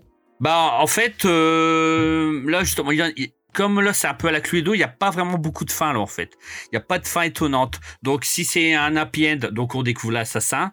Et si, euh, et, ou sinon, c'est nous qui se faisons tuer, soit par l'assassin, ou alors, il y a quelqu'un d'autre qui résout l'affaire avant nous. Donc, on n'a pas trouvé l'assassin. Donc, donc il y a pas, il y a, n'y a pas, euh, a pas toutes les fins qu'on peut trouver dans les autres livres. Voilà. Et, euh, et voilà. Donc, c'est dommage. Mais bon, en même temps, c'est comme ça, c'est une aventure policière, hein, mais mais c'est très bien. En tout cas, moi, j'ai franchement, je le conseille celui-là. Après, le livre, il a été euh, réédité en 89. Et là, la couverture, elle est, elle est différente. hein. Là, on voit un, un enfant le, qui est dans une, je sais pas, on dirait une serre, hein, donc il est surveillé par une ombre menaçante. euh, Ça fait plus pas- slasher que. C'est Papy Jackie. Jackie. Oh, ça, fait, ça fait plus slasher que, que mi crime et mystère. Hein. Oui, Vous trouvez pas ouais, On dirait Jason un petit peu. Ouais, c'est ça. ouais, il observe. Bah dis-nous, qu'est-ce qu'il y a d'autre comme, euh, qu'est-ce que t'as d'autre comme remarque euh, à se dire sur ce mini coup de cœur que t'as? Non, après, euh, voilà, moi, c'est bon, c'est l'histoire. hein. C'est vrai que les personnages sont vraiment marrants. Donc, euh, il y a vraiment, moi, les illustrations. En fait, j'ai beaucoup pris mon le plaisir, c'est avec les dessins justement. Le texte en lui-même, c'est vraiment très classique. hein. Mais on voit les, les vieux téléphones, euh, voilà, le, le petit jeune qui se prend pour un détective. C'est vraiment, euh, c'est vraiment l'histoire en elle-même. Elle est très très classique. Et en plus, euh, par exemple, l'assassin, on le voit en couverture. En fait, il est en couverture du, il est en couverture du livre, hein, donc mais ça, mais ça le, le lecteur le sait pas encore. Ah oui, classique de cacher le, le tueur sur la couverture sans le dire au public. Ah ouais, voilà, sans vrai- dire mais Ouais, parfait. Bon, c'est bien joli tout ça, cette histoire euh, franchisée avec ta, Tati Daniel et Papy Jackie, là, mais euh, si on changeait d'univers. Ah Ouais, carrément, parce que euh, ce qu'on a à proposer là, au prochain livre, c'est le mystère des Mayas. Alors, le mystère des Mayas est écrit par euh, R.A. Montgomery, hein, qui est donc euh, le, le- le co-créateur des livres. C'est le cinquième volume sorti en France en 1982, toujours aux éditions du Pélican. Alors, les illustrations sont de Richard Anderson et la traductrice, c'est Odile Ricklin, voilà, qu'on retrouve. Et donc, euh, Mystery of the Maya, voilà, c'est son titre original. Alors, qu'est-ce que c'est synopsis hein? Bah, tout simplement, voilà, nous sommes une jeune écrivaine envoyée au Mexique et justement notre, mai- notre maison euh, d'édition vous demande d'enquêter et d'écrire un livre sur la civilisation des Mayas. Fabien, je sens que ça va être le scénario qui cache bien sûr un mystère incroyable ou une aventure trépidante, non? Ah oui, oui, oui, moi j'ai beaucoup aimé celui-là. hein. Donc et en plus, euh, ce qui est, ce qui est original, c'est que le, c'est le premier livre de la série dont le personnage est une femme. Une fille, ouais, Ouais, une est fille, une c'est fille, voilà. une sacrée, euh, c'est une sacrée, au bout du, au bout du cinquième, c'est assez rapide en fin de compte quand même. Ouais, c'est bien, hein Et souvent les histoires avec des filles, souvent c'est très girly, tandis que là pas du tout. hein. C'est vraiment une vraie aventure euh, avec beaucoup de suspense et puis beaucoup d'amusement. Attention, euh, Choose Your Own Adventure euh, sont, sont très progressifs à l'avance du temps. Ah oui, oui, franchement, moi, je. Voilà. Bon, après, j'ai eu. euh, hein, au moment du, que j'ai fait le livre, bon, vous savez, mon amour des animaux, hein, donc, euh, à un moment, on demande de- d'égorger un poulet pour apaiser les dieux mayas. Ah, ça, j'étais pas content, mais bon. hein. Ah, en gros, Fabien, tu serais dans la merde au temps des Mayas, quoi. Ah ouais, bah, moi, je l'aurais pas fait, hein, donc. euh, La magie voodoo, hors de question. non, non, non. Ah non, non, Alors dis-nous un peu plus. euh, ouais, vas-y, dis-nous, dis-nous un peu plus. Parce que là, on va en savoir un petit peu sur ce mystère. euh, Qu'est-ce qui se passe vers la fin? Bah oui, donc il y a vraiment, il y a beaucoup de fins marquantes. Hein, dans, en tout, il y en a 39. Mais les fins qui m'ont le plus marqué, donc c'est les prêtres incas. On est capturé par les prêtres incas et on est livré en sacrifice. Donc Ça, ça, cause euh, du poulet, t'aurais pas dû le poulet, fallait pas. Ah ouais, mais même. Donc, euh, voilà. en plus, le poulet, on est obligé de l'égorger. Hein, donc, c'est quand même. euh, voilà. Et euh, après, il y a une fin un peu SF. Donc, il y a un vaisseau spatial qui apparaît et on monte dedans et on quitte la Terre définitivement.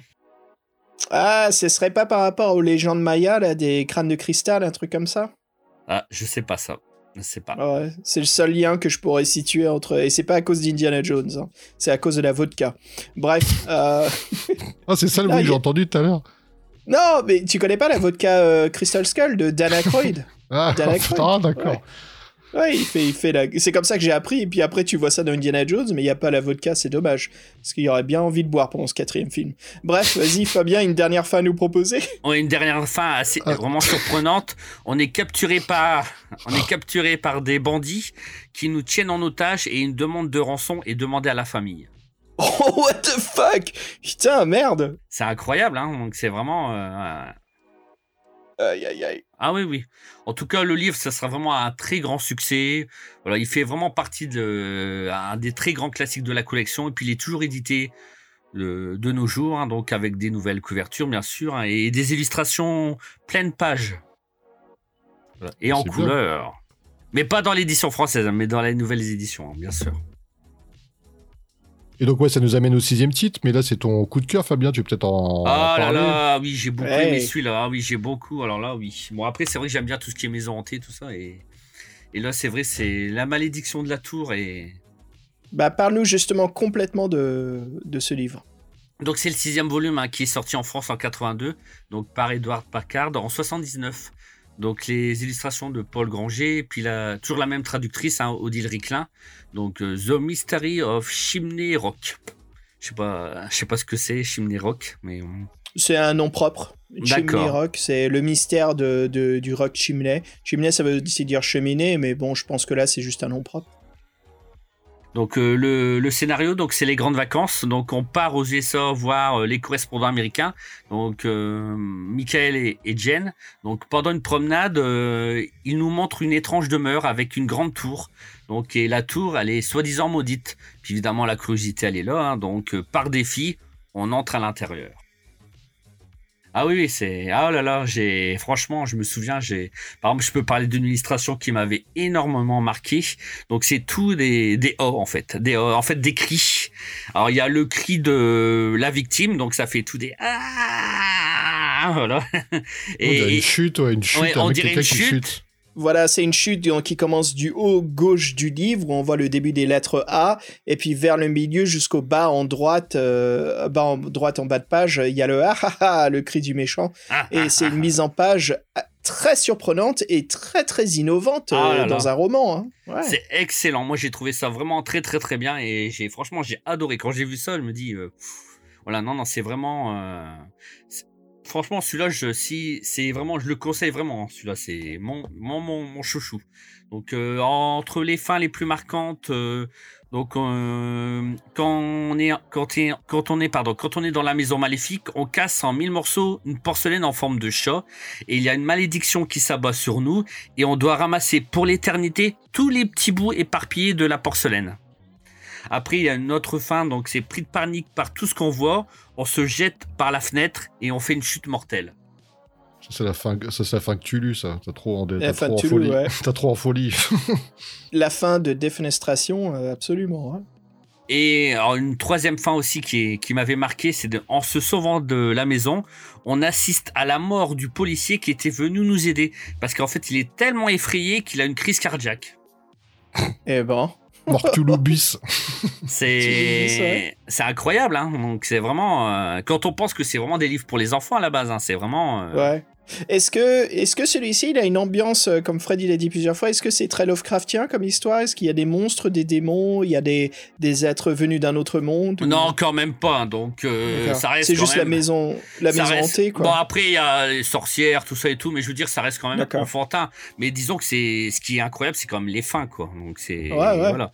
Après pour savoir pourquoi la maison elle est maudite, il faut faire toutes les fins parce qu'on on peut finir le livre avoir une fin heureuse, on sait pas tout, on sait pas tous les secrets en fait. Pour connaître vraiment les secrets du livre, faut vraiment, faut même perdre parce que tout n'est pas, tout n'est pas dévoilé. Hein, donc c'est vraiment, il faut vraiment le, voilà. En tout, il y a 36 fins différentes. La plupart des fins finissent mal, donc euh, non mais c'est. Et euh, sinon, le livre il a été réédité en 88 sous un autre nom. Alors, euh, je préfère que tu le lises, Xavier.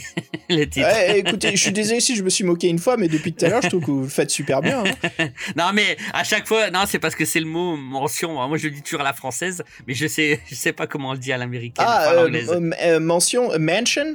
Oui, alors moi je dis toujours mention Ah par, Mais oui, Maniac Par- Mention par rapport à Maniac mention, voilà. Maniac Mention, oui, euh, euh, ouais, Mansion, mais Mention, moi j'aime beaucoup quand tu dis comme ça. Écoute, j'ai rien contre l'accent français, je, je le trouve super, donc... euh, Donc non, non, c'est vraiment, euh, en tout cas, euh, le livre, euh, donc le livre est vraiment très très bien. On sent il y a un esprit démoniaque dans la maison qui transforme tous les curieux qui veulent y rentrer sous une autre forme. Et ça, je vous laisse la surprise. Si vous voulez lire l'aventure, je ne dis pas en quoi vous êtes transformé. Vraiment mon grand grand coup de cœur.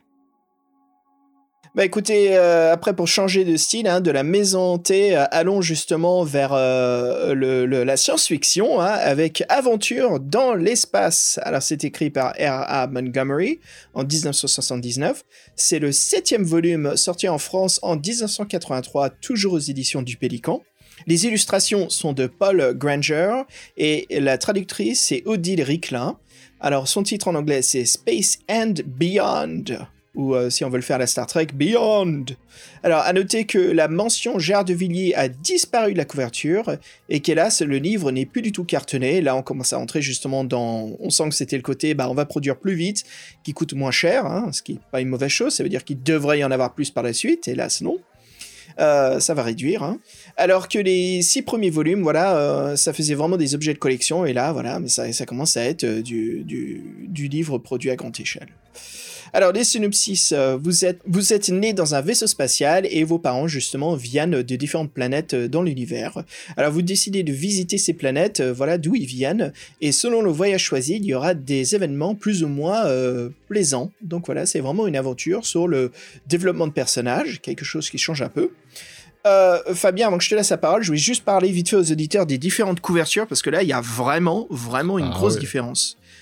Oui, en fait, je voulais euh, surtout revenir qu'effectivement, pour une fois, la, deuxième édition américaine, c'est des années 80. euh, pour une fois, la, pochette est mieux que celle de, des 70. Je trouve qu'il y a, là, il y a un vrai effort, il y a une vraie représentation d'un monde de SF avec euh, une lune, euh, deux lunes, dont une qui est plus grosse que le soleil, avec une ville en ruine. Je sais pas, donc ça fait, assez- épique. Et je trouve que c'est vrai que les, les rééditions des années 80 américaines étaient plutôt pauvres, les titres étaient changés, et les, les graphismes étaient moins, moins travaillés, je trouvais moins. Et là, sur cette ci bah, je trouve qu'elle pète. Alors je me dis, euh, c'est euh, c'est un Ouais, t'as deux quoi. personnages, euh, t'as as une, fusillade en fait dans cette ville en ruine et t'as as quelque chose de très très Star Wars, c'est que t'as le la fille qui vise et le héros qui a cette position avec le bras levé vers le ciel, tu sais ce côté comme s'il tenait un sabre laser, il y a ce côté très épique de la victoire, ouais. Ou sinon, il appelle ses troupes euh, pour charger. C'est euh, Plutôt, Captain ouais, Kirk. ouais. Captain Kirk, ouais. Non, mais ouais, pour une fois, donc des- les- l'édition est beaucoup plus jolie. Quoi.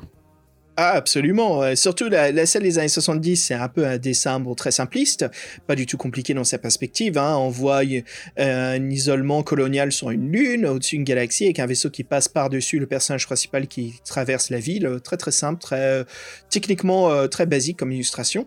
Et puis celle des années 2000, alors là, je suis vraiment déçu, quoi. C'est un, un plan serré d'un vaisseau qui quitte euh, l'atmosphère avec un T-Rex euh, qui laisse derrière lui, mais c'est un truc tout basique. euh, c'est vrai que comparé à celle des années 80, là, il y a une grosse, grosse différence. hein. Enfin, C'est 90. Harry, c'est le chien. C'est pas un T-Rex. Non, c'était une blague. non, laisse tomber. Ninja. Alors, the fuck Attends vite avant que ce podcast dure deux heures, dis-nous tout, euh, Fabien, sur, euh, sur, sur, euh, sur ce livre. Bah, moi, je l'ai pas beaucoup aimé. Bon, après, bon, la science-fiction, c'est peut-être pas mon thème préféré, mais bon, je l'ai trouvé assez banal en fait. Hein. Donc, il y a pas vraiment d'intrigue. euh, on va de planète en planète, on prend des décisions, et après, suivant le choix, donc il se passe quelque chose. Mais il y a vraiment, y a rien d'exceptionnel. Bon, après, le titre a été un grand succès, mais donc, comme vous l'avez dit, hein, avec des couvertures différentes, il a été euh, imprimé, réimprimé plusieurs fois, mais bon. Moi, je trouve pas. Enfin, bon, enfin, moi, il m'a pas. Je l'ai pas. L'ai pas apprécié. En tout, il y a 44 fins qui sont disponibles. Bon, après, euh, bon, elles sont, elles sont, pour moi, elles sont banales. hein. Donc, euh, le vaisseau spatial qui est avalé par un trou noir.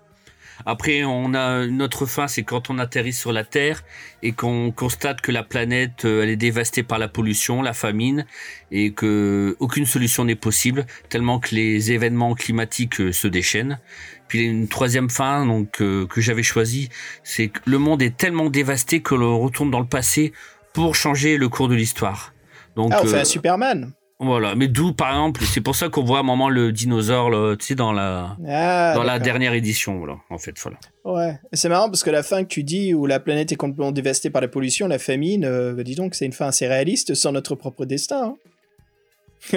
oui. Bah écoute, euh, justement, retournons vers le positif, vers la science-fiction et même euh, euh, de, de- bah, d'époque de Jules Verne. Fred, parle-nous d'un- d'une autre histoire qui a l'air assez fantastique. Oui, après l'espace profond, euh, bienvenue dans les profondeurs avec Voyage sous les mers. Donc là, c'est écrit par le, euh, deuxième larron Montgomery en 1977, celui-ci. Et c'est le huitième volume euh, qui est édité en France en 83, toujours chez Pélican. Toujours Paul Granger aux illustrations et Odile Ricklin à à la traduction. Journey Under the Sea, c'est le titre original. Donc là, c'est très simple. Qu'est-ce qu'on fait? Bon, On va découvrir l'Atlantide.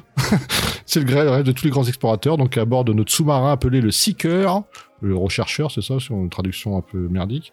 Vous décidez d'explorer les profondeurs de l'océan pour découvrir tous ces secrets enfouis.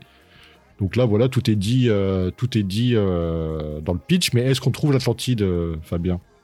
On trouve l'Atlantide, hein, donc et même, même dans une des en fait, on, on est capturé justement, et dans une des on est enfermé dans un zoo avec d'autres espèces. Ah, D'accord, ouais, Ah, on, bah, est, on est l'attraction, quoi. Ah ouais, voilà. Donc, et après, justement, il y a aussi une, une autre fin. Donc, en fait, on, il y a un raz-de-marée qui arrive, qui, euh, qui, et on abandonne justement le peuple de l'Atlantide face au raz-de-marée et on en profite pour s'enfuir. Tout seul. Ouais, Petit, tout petit, seul, en laissant, euh, en laissant le peuple, euh, bah voilà, dans la merde. Voilà. et une autre fin, donc, euh, elle est peut-être un peu plus. euh, donc, on est gobé par un énorme poisson qui ne mâche pas ses proies. Donc, euh, on est avalé, on est avalé tout rond. Voilà. Voilà. Voilà. Comme Pinocchio là avec la grande baleine. Voilà. Ah. Euh, Jonah, quoi, traditionnel, ouais, très connu. Sinon, moi, qu'est-ce que je pourrais dire du bouquin? Bon, il m'avait plu, enfin, voilà, moyennement. Mais bon, après, il est sympa, mais, mais sans plus. Par contre, c'est vraiment un, un énorme succès. hein. Et t'as des remarques sur cette aventure, Fabien? Bah, en fait, le livre, donc en tout, il y a 42 fins, donc, et le livre a été mm, édité plusieurs fois, donc c'est vraiment un aussi, là, pareil, un très grand classique de la collection. Il y a même eu une édition spéciale qui est, qui est sortie pour le 40e anniversaire, avec un dossier, un dossier, pardon, un dossier exclusif de l'origine du livre. Ouais, parce que il est important en Amérique celui-là, parce que c'est le deuxième livre de, des Choose Your Own Adventure. hein, et la, la grotte du temps, et puis le deuxième, c'était Voyage sous les mers. Donc ça Voilà. m'étonne pas que, que. De toute façon, les deux ou les trois premiers, c'est sûr que c'est des légendes dans la collection. hein. Il y a quelque chose qu'on peut remarquer, c'est la couverture pourrie qu'ils ont fait pour les, la 40e édition, les 40 ans, quoi. C'était Ah, c'est les quoi nazes. ce truc hein, C'est que- C'est un vieux Oh. Photoshop illustration pourri euh, Ah ouais, comparé à celle. Ah celle des années 70, ça fait vraiment euh, très très époque rétro, hein, mais avec le vaisseau design Jules Verne, euh, ça fait très steampunk et, compagnie. La version des années 80, euh, 90 maintenant, parce que c'était en euh, 87, 1987, euh, ça fait ça fait très années 80 comme on avait dit, hein, c'est des, illustrations très proportionnées, peintes à l'huile et tout, qui sont vachement belles, mais voilà, on voit un jeune avec sa tenue de plongeur qui explore un filet qui cache un trésor à l'intérieur, donc c'est assez cool. Mais Fred, comme tu disais, tu essaies de nous la décrire, celle des années euh, 2000 Parce que là, du, euh, euh, du violet, et un espèce de sous-marin qui ressemble à un hélicoptère euh, futuriste foiré, et une langue euh, ou une tentacule d'octopus, euh, on sait pas trop. Et en fait, on comprend rien, c'est moche et euh, tout est moche. C'est, tu sais, j'ai cru que c'était au début de la 3D. Je vois, je vois la date, je vois 2018. Mais je fais en 2018, qui est-ce qui a osé sortir une- un truc comme ça? Mais on dirait, tu sais, on dirait les débuts de la 3D dans les jeux vidéo, quoi. C'est horrible. Bon, bref. donne-le à Asmur. Ça sera son cadeau d'anniversaire. Non, mais il y a des trucs en bas, il y a une espèce de spirale verte, je sais même pas ce que c'est, je comprends rien cette converture. En plus, euh, il y a une espèce de coucher de soleil, on est soi-disant sous la mer, donc explique-moi le coucher de soleil sous la mer. Non, mais il y a une erreur de casting, ils sont, sont gourés de, trucs, quoi, c'est pas, c'est possible, quoi. Bon, bref, moi, c'est le truc que je remarque. non, faut pas déconner, c'est vrai que c'est le deuxième bouquin, c'est le premier du, co-éditeur, donc euh, c'est c'est important, quoi. On va, changer d'univers encore une fois. Hey, qu'est-ce que tu proposes? Qu'est-ce que tu me balances? À t'as quoi pour moi là? Glisse-moi un livre. Euh, bah, on en avait parlé, c'est ceux qui font partie des, euh, des versions canadiennes, je crois, c'est Vampire Express, écrit par Tony Scholz, 84. Cool, cool. Bah ouais, ouais. Donc voilà, euh, Tony, euh, Tony Colt euh, en 84. Voilà, sorti en France en 87. C'est le premier et, et tristement avant-dernier, voilà, aux éditions du livre de poche. Voilà, nous sommes plus chez Le Pélican. Alors, les illustrations sont de Yves Beaujard et le traducteur est Michel Pagel. Voilà. Euh, pour une fois, le titre original est le même que la version française, Vampire Express. hein. Donc, euh, le synopsis, qu'est-ce qui se passe dans cette histoire? Bon, déjà, nouvel affichage, nouvelle couverture, nouvelle collection, qui veut dire, bien sûr, euh, nouvelle ligne éditoriale, nouvelle équipe de création. Donc, qu'est-ce qui se passe? Bah, L'action au début de l'aventure se passe dans un train qui vous amène en Roumanie, voilà. Euh, Alors, vous n'avez que 12 ans, euh, mais euh, voilà, votre oncle, justement, Andrei, vous demande de protéger Nina, une fille de votre âge, et sa tante, Madame Romana. Voilà, donc votre oncle veut prouver au monde entier que les vampires existent. Donc, que de mieux comme témoin et comme associé, hein, un gamin de 12 ans. Donc, euh, qu'est-ce qui se passe d'autre? Bah voilà, la nièce et sa tante euh, ont deux objets secrets pour lutter contre les vampires, et ceux-ci sont aussi euh, dans le train et vont tout faire pour s'emparer de ces items. Donc, comme le fameux, comment dire, qui a tué Édouard euh, Ballaruc, on, est, dans un sujet très très préado là, hein, très amusant. Euh, et euh, bien sûr avec le thème de la chasse aux vampires, euh, très, très amusant. Les couvertures sont très colorées hein, chez les livres de poche, Fabien.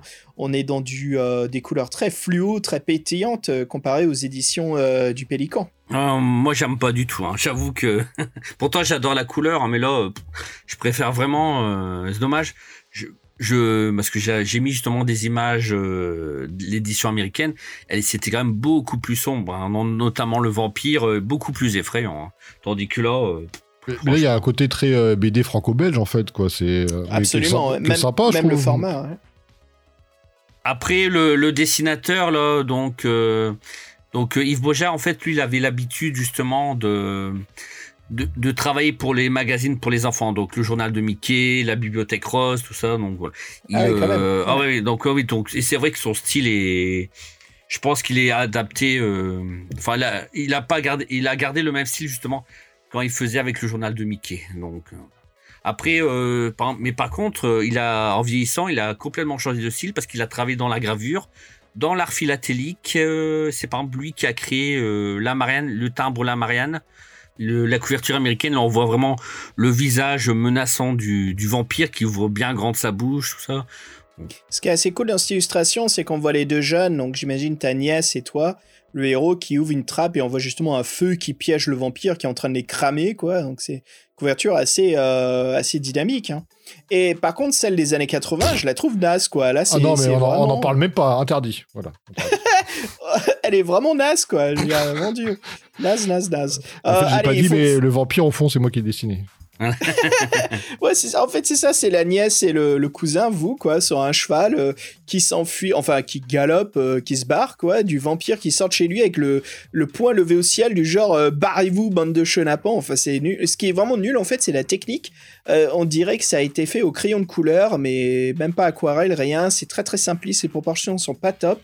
C'est pas du tout dynamique. Franchement, dans tout ce qu'on a vu, là, dans le podcast pour l'instant, des couvertures des années 80, celle-ci, c'est complètement l'opposé des autres. hein. Ouais, c'est dommage parce que c'est vrai que ça, ça moi, je- quand je, j'aurais eu, en voyant le thème du vampirisme, j'étais vraiment enchanté. Je me dis, ça va être sympa et au final, tu vois, on est déçu par. euh, Bon, après, c'est que des illustrations, mais, mais c'est quand même Oui, important pour ce début. hein. ouais, ouais. Les grands, quand même- C'est quand même important je pour ce type de livre, quoi. Et là, euh, Ouais, bah, une couverture, bien sûr. Et c'est simple hein, comme logique. hein, la couverture, c'est ce qui fait acheter un livre. Mais euh, son histoire, c'est ce qui nous le fait le relire. hein. hmm. En tout cas, il y a eu 21 fins, 21 fins différentes. Donc, en, en majorité victorieuses, les fins. Donc, euh, voilà. Bon. Bah, tu nous en parles justement. Donne-nous en trois. Alors, donc, euh, une des fins, c'est qu'on est mordu sur tout le corps par des araignées en voulant escalader un mur. Voilà. une autre fin, c'est en explorant le manoir. euh, en fait, on est dans une chambre, on est enfermé dans la chambre et on n'arrive plus à s'en sortir et le plafond commence à descendre très très lentement pour, euh, pour nous écraser. Voilà. Et là, par contre, une autre fin qui est vraiment bien plus originale, euh, c'est en fait parce qu'en en fait, on lance un sort et en fait, on est envoyé sur une île déserte inconnue et on finit comme Robinson Crusoe.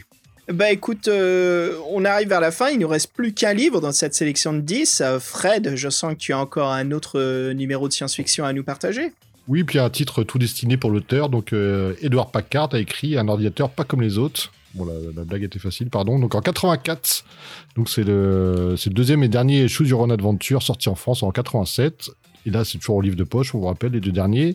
Donc là, c'est toujours l'illustration de Yves Beaujard. On reconnaît son style. Et la traductrice est Rosemary Denaré. Supercomputer, c'est le titre original. Donc voilà, vous avez gagné un super ordinateur. Euh, est extrêmement intelligent, trop peut-être. Il s'appelle Conrad. Heureusement, il a pour nous, et, il a de bonnes attentions à notre égard surtout. Ce n'est pas le cas de tout le monde et euh, certains voudraient le récupérer à leur propre usage, on s'en doute. Donc voilà, c'est une espèce de euh, d'enfant qui a un super ordinateur entre les mains et euh, toutes les puissances de la Terre veulent le récupérer. Et c'est vrai qu'on a une couverture un peu, euh, j'ai envie de dire, euh, agent secret, euh, Bob Moran et tout ça quoi.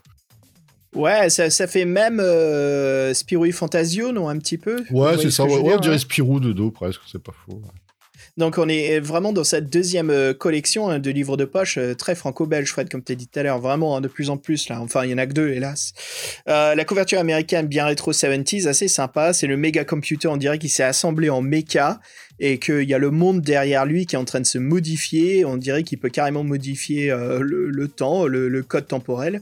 Et le, héros qui est justement par terre intimidé par la puissance du robot. Euh, beaucoup plus antagoniste le robot dans cette couverture d'origine, je trouve, euh, que la, la française où c'est nous l'opérateur, quoi. Ça fait plus robot, il a moins une identité visuelle. Après, c'est vrai que par exemple, dans la couverture américaine, on dirait que le robot marche. Donc, Ouais, c'est ça. euh, Ouais. voilà, tandis Ouais, que euh, là, c'est ce que j'ai voulu dire ouais. par euh, couverture Oui, voilà. de ouais. C'est comme un Oui, robot, voilà. il prend une identité, ouais. Tandis que euh, la couverture française, ça fait plus l'ordinateur de salon. En fait, euh, la couverture française, c'est Daryl, on dirait, comme le film. En plus, le mec, il a la petite drapeau américain sur la manche, là. Et puis, euh, Supercomputer, on, on dirait plutôt un, gamin qui est devant un, un truc qui, qui tout est possible, quoi. Il est pas dans, dans sa chambre devant l'ordi en train de faire du code. L'ordinateur est déjà beaucoup plus évolué et déjà euh, autonome, quoi. Et Fabien, qu'est-ce que tu pourrais nous dire justement sur ce livre? Ben, donc, euh, moi, j'étais déçu, hein, franchement. Pour le dernier bouquin de la collection française, euh, très, très, très déçu. En tout, il y a 22 fins différentes. Bon, les fins, elles sont vraiment pas terribles. hein, donc, euh, une des fins, c'est donc Cora de l'ordinateur, donc il nous, a, il nous rend bien riche, il nous a rendu bien riche, pardon. Et, en- et donc, du coup, on le fait travailler de plus en plus et on devient obèse et on est, hospi- et on est hospitalisé d'urgence. Voilà. C'est marrant, ça. non, ouais, mais bon, je sais pas, je trouvais ça. Et après, Corrad, il a, il a ses circuits grillés à force d'avoir été trop sollicité. Voilà. Voilà. Et en fait, une autre fin, c'est un malfaiteur qui vole Corrad et il le massacre à la hache. Et après, euh, avant de se donner la mort. Je sais que ça, ça sert à quoi Bah, je sais pas, je sais pas. J'ai tué Conrad, j'ai tué Conrad Putain. Et après, euh, une troisième fin, bon, celle-là, elle est peut-être marrante. C'est vrai que des techniciens, ils ont pris Corrad, ils l'ont modifié comme il était trop puissant. Et maintenant, il, il est plus bon qu'à proposer le jeu Pac-Man. Oh, mais c'est très Wargames. Euh, je suis étonné qu'il n'y ait pas une fin euh, à la euh, Arlen Ellison à euh, I have no mouth but I must scream. Je sais pas comment c'est en français. Tu connais le titre français, Fred? Euh, Je n'ai pas de bouche mais je dois crier, c'est ça?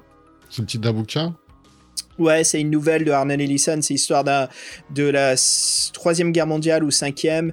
Et euh, il y a tellement de choses à, à gérer il crée les, les, les pays créent un super ordinateur pour mettre toutes les informations dedans. Mais il se crée une propre identité. Et, euh, il trouve que les humains c'est des, des bons à rien, donc il, il explose tout le monde avec les bombes nucléaires, sauf cinq ou six humains qui gardent en cage et qui s'amusent à qui s'amusent à torturer. Et donc, bien sûr, l'histoire, c'est ces humains qui arrivent à s'échapper ou qui essayent de s'échapper et de tuer euh, l'ordinateur. Non, non, ça me parle pas, ce- cette nouvelle. Une, une excellente nouvelle, hein, bien, bien euh, flippante, bien euh, horreur. Et d'ailleurs, c'est de- il y a eu un super jeu point and click dessus, quoi. Oh, c'est cool, ça.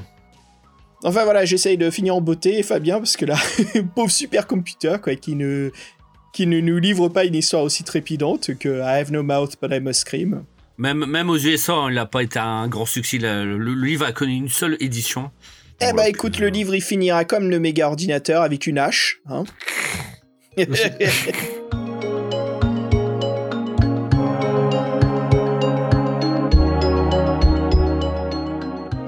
Alors voilà, bah écoutez les aventuriers, les auditeurs, hein, Fred, Fabien, ça nous, euh, ça nous amène à la conclusion de ce- cet épisode spécial pop culture sur les Choose Your Adventure. Mais euh, Fabien, euh, t'as pas mal de choses à nous dire quand même sur ce qu'il en est aujourd'hui des, Choose Your Adventure. Bah oui, parce qu'en France, tout le monde l'a oublié. hein. Ça, je le vois bien. Et, et moi, j'avais vraiment envie d'en parler. Donc, parce qu'aux États-Unis, elle existe toujours. Puis, elle est toujours aussi culte. hein. donc, euh, l'auteur en 2004, Montgomery, a fondé une maison d'édition qui s'appelle euh, Choose Choose Echo. Donc, on retrouve euh, justement les rééditions des titres les plus vendus, ainsi que des nouveaux titres et aussi des nouvelles collections. Donc, et encore pour les, les plus jeunes.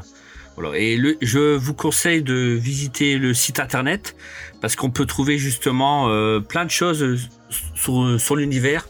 Donc euh, c'est www.cyoa.com.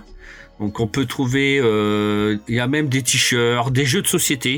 Alors je sais pas si Xavier tu les connais, si tu avais déjà joué. Je les ai tous les trois. Ils sont Ah, excellents. Et ils sont Alors- excellents? Ouais, pour, pour vous en parler, même quand, quand on se réunira tous les trois, il y a un Space Hulk qui nous attend, mais il y a aussi un Choose Your Own Adventure qui plaira à Fred et qui s'appelle euh, Deep Space. Oh, super Je vais jouer, je vais jouer, je vais jouer. Et euh, en gros, donc, ce qu'ils ont fait, c'est que c'est des mini boîtes de jeux euh, qui ont la taille des livres en fait des éditions américaines, mais qui sont juste épaisses, qui sont gros parce que voilà, il y a un jeu à l'intérieur. Donc il y en a trois. Le premier, c'est une maison hantée et ça se joue à plusieurs. On a carrément des items. Il faut naviguer la maison. Ça joue avec des petites dalles, dans des petits rectangles de quoi 5 sur 5 cm. Et puis euh, c'est des cartes qu'on flippe. Donc ça nous amène une carte, ça nous permet d'avancer, de trouver des objets, de faire des choix. Donc c'est un livre dont vous êtes le héros qui est en fait interactif en groupe. Euh, ça, c'était le premier. Euh, le troisième, j'ai pas encore eu l'occasion d'y jouer et que, Fabien, tu nous as posé une illustration ici qui est War with the Evil Power Master. Donc la guerre avec le seigneur, euh, avec le maudit seigneur de, tous les pouvoirs. Je pense si je fais une traduction vite fait.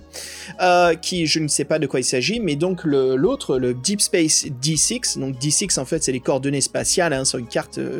et c'est assez sympa parce que ça se joue soit tout seul ou soit en groupe. Et si on joue tout seul, en fait, on joue le seul, le capitaine survivant du vaisseau. Sinon, on est un petit équipage et donc il faut naviguer le vaisseau, il faut le remettre en route. Et après, une fois qu'on l'a remis en route, on pense que c'est la fin du jeu. Et non, on commence à explorer la galaxie.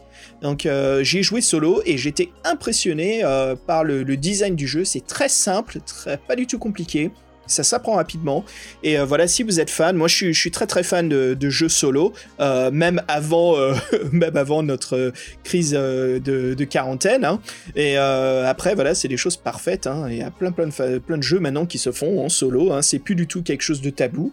C'est absolument normal de vouloir faire du, jeu de rôle solo. Mais vraiment très bien. Ces trois jeux sont superbes. Alors, il y a juste un petit truc. Euh, pour les auditeurs là, ce que je raconte, les donc le, grand méchant de l'univers tout puissant et la maison T, ça c'est des officiels de Chusco, mais je crois que le Deep Space c'est fait par des amateurs, mais c'est absolument la même maquette et ça ressemble, mais c'est juste une autre maison d'édition. Donc je crois que sur Amazon Amérique, voilà, si vous êtes bilingue, vous pouvez trouver facilement et je vous le conseille énormément. Puis on peut trouver aussi des applications hein, pour les portables. Ça s'appelle YouVenture. Voilà, donc, euh, et puis le, puis le site internet, moi j'y suis allé il y a pas longtemps. Il y a des petits jeux en ligne aussi. C'est, c'est très sympa. Faut, faut pas hésiter. Ouais, ouais. Et, puis, si vous euh, avez de la thune, ils font même des coffrets, nous on peut acheter euh, 100 livres ou 50 livres d'un coup. Oui. Oui, voilà. Voilà. Et puis il y a un- une très belle conclusion de, de Edward, Pa- Edward Packard qui dira qu'il est très fier donc justement donc de cette collection qui a donné le goût de la le- lecture chez les enfants et pour lui c'est la plus belle des récompenses. Comment elle s'appelle cette collection, Fabien Euh, J'allais le faire. ah, ninja. Ninja Ah, non, non, tu peux pas s'en sortir de ça là. Il faut que tu Si, rends hommage à ce dossier. fait Je l'ai fait une fois, ça, il a droit à une fois. Choose your own adventure. Ah bah c'est Yeah, bon ça. c'est bien. C'est très bien. Voilà. Parfait. Et puis donc, euh, et je vous conseille sincèrement, si vous trouvez les bouquins, même si les couvertures, vous, si c'est vraiment enfantin, n'hésitez pas, vous les prenez quand même parce que c'est vraiment très très bien. Euh, des belles aventures, euh, faut pas hésiter. C'est pas parce que le livre est vieux que les pages sont jaunes euh, que l'histoire n'est pas bien. Non, c'est ça, c'est du, du young adult, hein, donc je sais pas en français on dit que lecture jeune, mais sinon c'est toujours amusant à lire, c'est sympa, c'est, divertissant, et puis euh, comme je disais plutôt cathardique du côté où on retourne en enfance, hein, on retourne en jeunesse, on, on s'éclate bien, quoi, c'est, un super moment de plaisir, et c'est sympa parce que il y a tellement de fins possibles que, que ça se lit tellement vite aussi que c'est comme une petite partie de plaisir, quoi. Donc euh, si vous êtes fan justement des jeux sur votre portable, tu sais, les jeux rapidos qu'on peut jouer vite fait 5 minutes et bam, eh ben, un Choose Your Adventure, c'est l'équivalent de ça, quoi. Vous prenez un Choose Your Adventure au hasard, boum, vous le lisez, ça se lit assez rapidement, et puis euh, c'est- vraiment amusant, c'est très sympa. Bon, bah écoutez, euh, les auditeurs, merci beaucoup d'être restés avec nous. hein. Fabien, bravo pour ce dossier, tu, tu as vraiment créé un, C'était super, merci. Ah, Ouais, merci, vraiment ouais. Bien rempli. Et puis tu nous as lu, as lu quand même 10 livres, quoi. Donc c'est super pour faire ce dossier. On sent vraiment l'ambiance.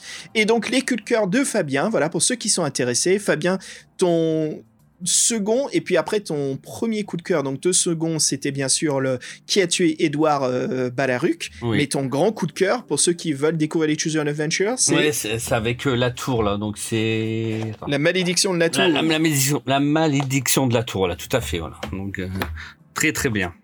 Profitez-en s'ils sont en brocante. Et d'ailleurs, on va faire un grand coucou donc à, nos auditeurs québécois qui nous écoutaient. Merci beaucoup parce qu'on sait que cette collection est euh, beaucoup plus présente au Québec. hein. C'est quelque chose qui a, a, comment dire, qui a mieux car- cartonné qu'en France. Oui, il y en a, y en a pas mal et j'essaie de les collectionner. Bon, je les ai presque tous là. Il m'en manque quatre ou cinq, donc euh, voilà, j'arrive à les avoir, mais peu à peu.